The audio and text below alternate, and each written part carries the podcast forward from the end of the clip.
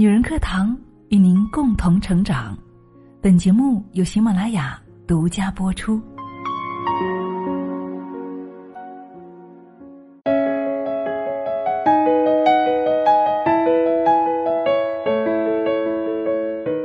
嗨，亲爱的，你好吗？谢谢你听到我，我是清新。最近有没有追剧啊？如果有追剧的话，相信你一定听过《三体》吧。那这两天呢，剧版的《三体》迎来了大结局，好评如潮，在豆瓣中评分高达八点三分。所以今天的节目呢，我们一起来聊一聊这部剧给我们揭示的二十一条人性真相。那么在聊这部剧之前呢，我们先来了解一下，这到底是一部什么样的作品呢？《三体》啊，是由作者刘慈欣所创作的系列长篇科幻小说，由《三体》。《三体二》《黑暗森林》《三体三》《死神永生》组成。作品讲述了地球人类文明和三体文明的信息交流、生死搏杀及两个文明在宇宙中的兴衰历程。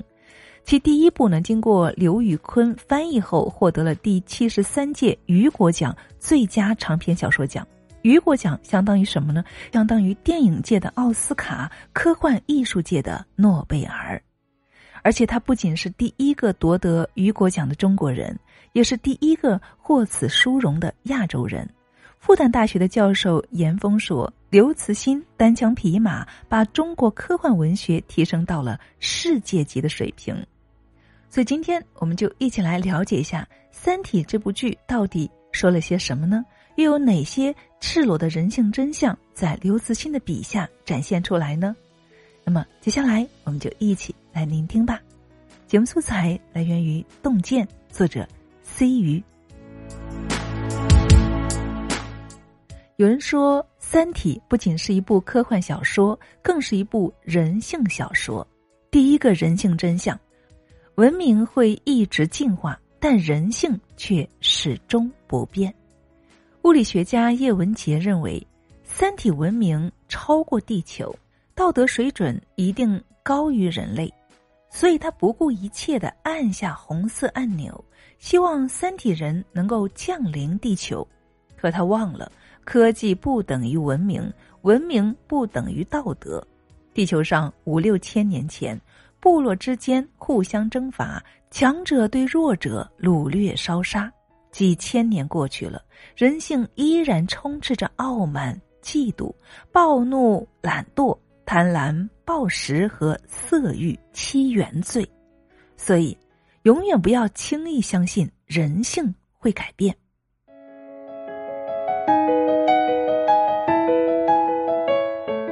第二条人性真相：阅历和经验固然重要，但有时也会成为一把枷锁，把自己困在认知的牢笼里。《三体》剧中呢，就借用了哲学家罗素讲的一个寓言故事。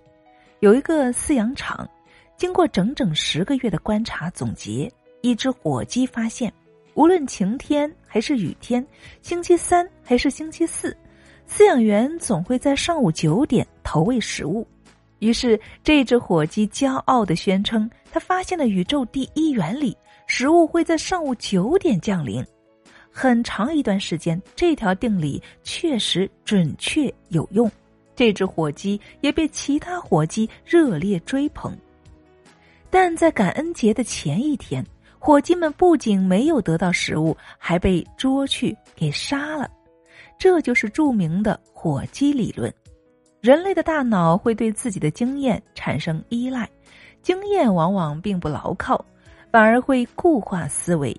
让你在真正的危险来临之时变得麻木，反应迟钝。有时候我们得思考一下，我们那些习以为常的经验真的是对的吗？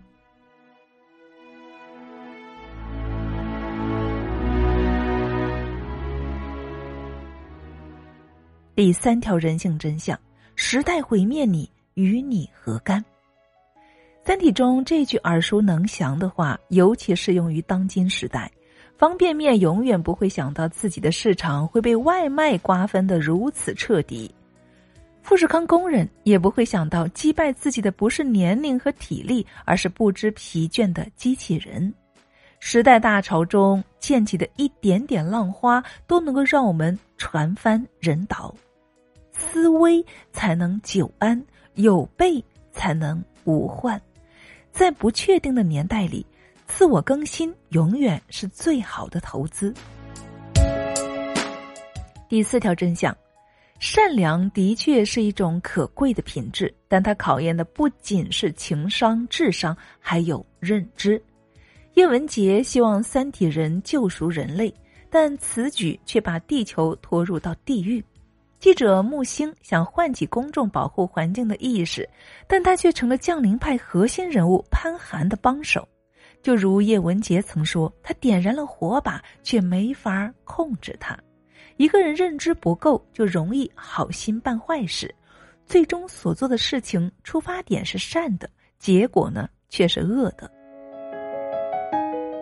第五条真相：人生不是看到希望才坚持，而是因为坚持才看到希望。三体文明比地球文明高出无数层级的外星文明，他们派出星际舰队汹汹来袭，他们的两个质子封锁着地球的科技发展，人类似乎成了待宰的羔羊。这样绝望的境地让人无所适从。可是，以史强为代表的人类却没有放弃，用古筝计划夺取资料，用面壁计划跟三体掰手腕，一步步把死局盘活。习惯于绝望的处境，比绝望本身还要糟。办法总比困难多，坚持下去，山穷水尽时也能见曙光。第六条真相。一切结果和过程都是与自己的博弈，自己想通了，全世界都会绕路；自己如果画地为牢，便会万劫不复。杨东的教授看到对撞实验结果，自杀了。杨东知道母亲勾结三体人的真相，也自杀了。无数个科学家因为科学信仰崩塌，结束了自己的生命。纳米博士汪淼在眼前有倒计时，一开始也陷入极大的恐慌中。他恐惧倒计时结束时会发生什么，是自己的死亡还是人类的毁灭？但是他最后切换成另外一种心态。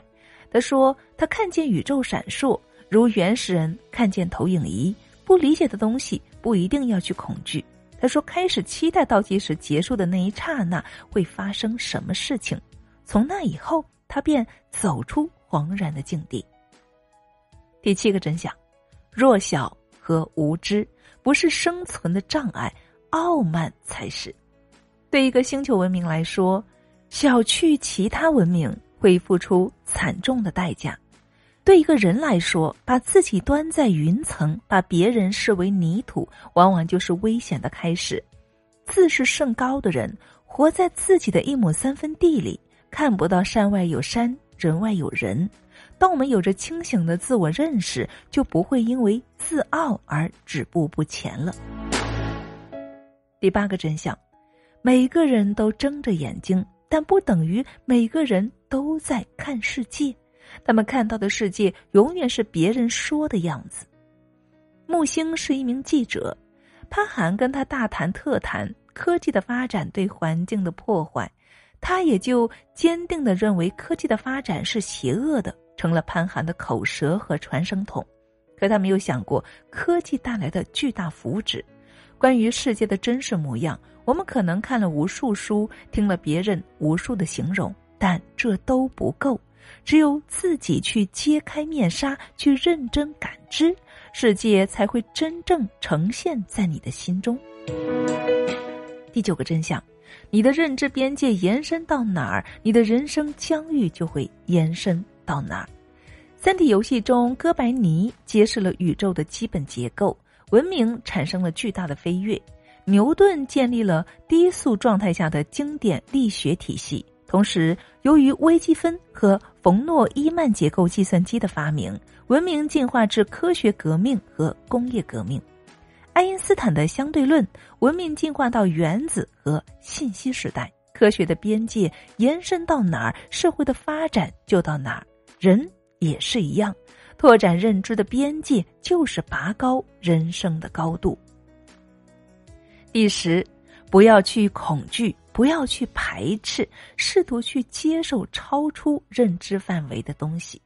三体游戏中，文明进化至中世纪层次。汪淼向教皇揭示了三体世界的运行规律，教皇不把握这次认识世界真相的机会，却固执的认为汪淼是在妖言惑众，要把他烧死。汪淼怒喊道：“你们不是程序就是白痴，你们无法接受超出认知范围的事情。”最近，聊天智能机器人 Chat 爆火全球。有人嗤之以鼻，认为所谓人工智能不过是噱头而已；有人呢却早早扑上去研究，了解它的运行规律和发展前景。若是有一天 Chat 成为新的风口，那么后者必然是先行者。一个人懂得推倒思维的墙，脚下的路将无限广阔，机遇也将无处不在。第十一个真相。要保持沉默，不要有什么想法就立马告诉别人。刘慈欣对于三体人有一个有趣的设定：三体人交流过程是完全透明的，怎么想就怎么说，不会隐藏自己真实的意图。而这就是三体人的弱点。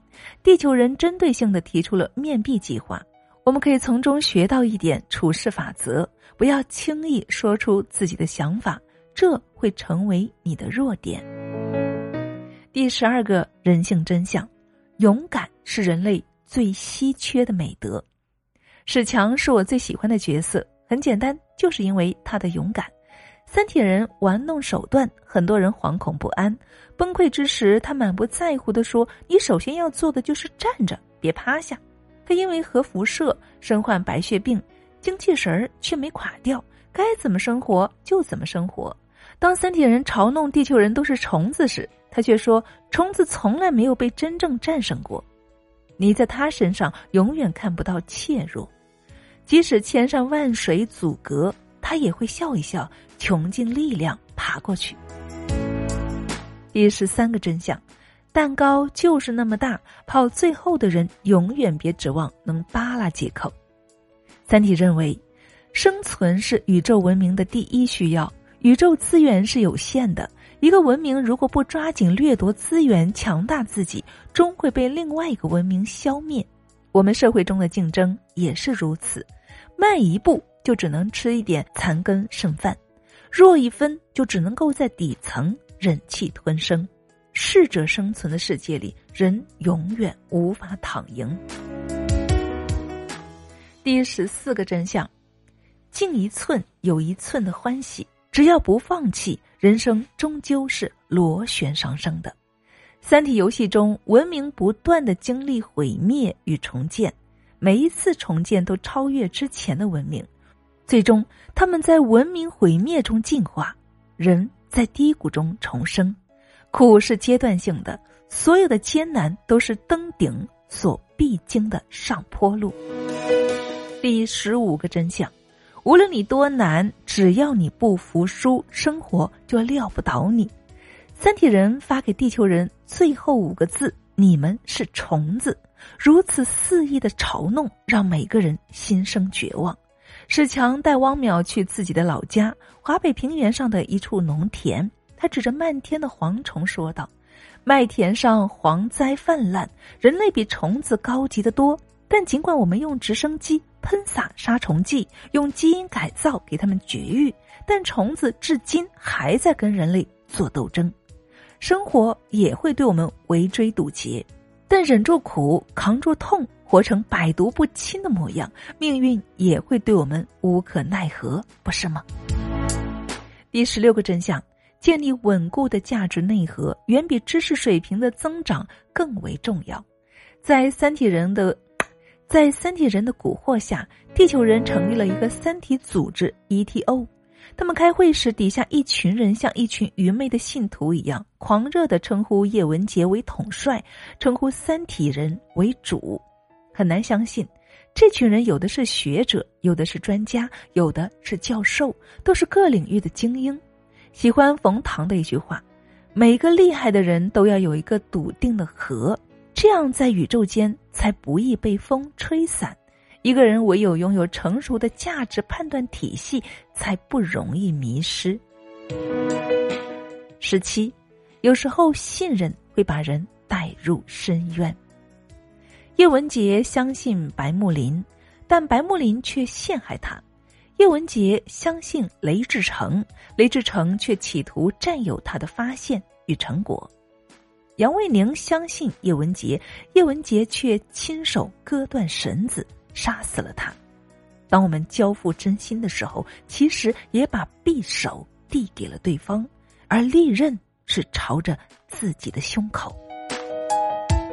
第十八个人性真相：审视一个人的时候，永远不要急着下定论。叶文洁遭遇了什么？至亲的背叛，父亲的惨死，朋友的陷害，还有领导的欺骗。接二连三的打击，让他对人类及人性充满失望，所以他才萌生想法，想借助外来力量拯救人类文明。他是可悲的，也是可恨的；他是高尚的，也是卑鄙的。原来，对一个人的同情和判断可以并存。每一个人都如一本书，从头读到尾，我们才能够真正全面的读懂一个人。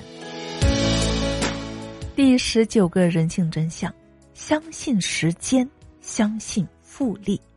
三体文明远比地球文明高出无数个层级，但三体人却发现，等他们的星际舰队赶到地球时，地球文明早已反超三体文明。为什么呢？因为地球文明会产生爆炸性的发展。石器时代到青铜器时代经历了几十万年，青铜时代到铁器时代大约是两千年，而近两百年的信息发展更是突飞猛进，大到文明，小到个体，都具备复利的力量，每天进步一点点，长期坚持下来，总会实现量到质变的突破。第二十条人性真相。我们的人生也是恒纪元和乱纪元反复交替进行着。三体人的世界由恒纪元和乱纪元组成。恒纪元是一种相对稳定的状态，有春夏秋冬四季都宜人，三体人可以正常活动。可时间一长，乱纪元出现了，要么是酷暑难耐，要么是彻夜严寒，生活被重置。三体人对乱纪元的应对措施就是脱水，黑天鹅总是不期而至。我们也会经历各种乱纪元，但只要沉住气，慢慢的等待，我们终会迎来人生的恒纪元。最后一条人性真相：藏是做人的最高境界。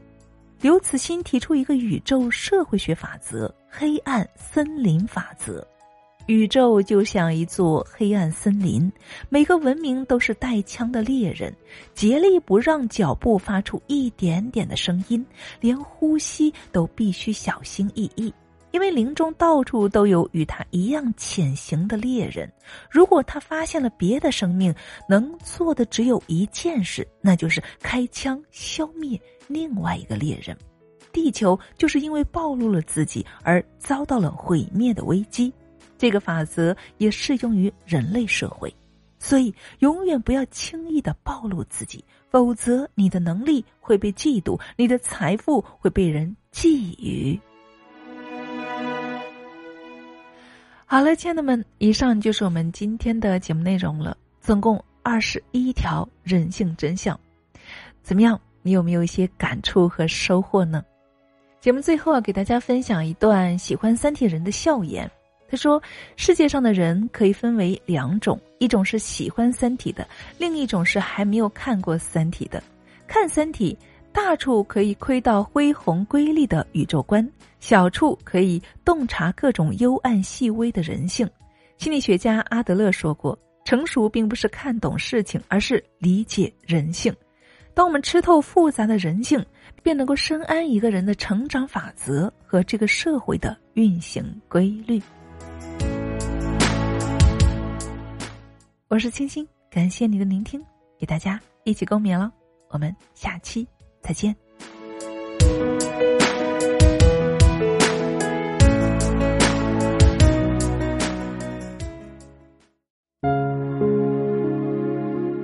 感谢您的聆听欢迎点赞评论与关注更多交流欢迎添加我的微信号三五九幺零八二三六。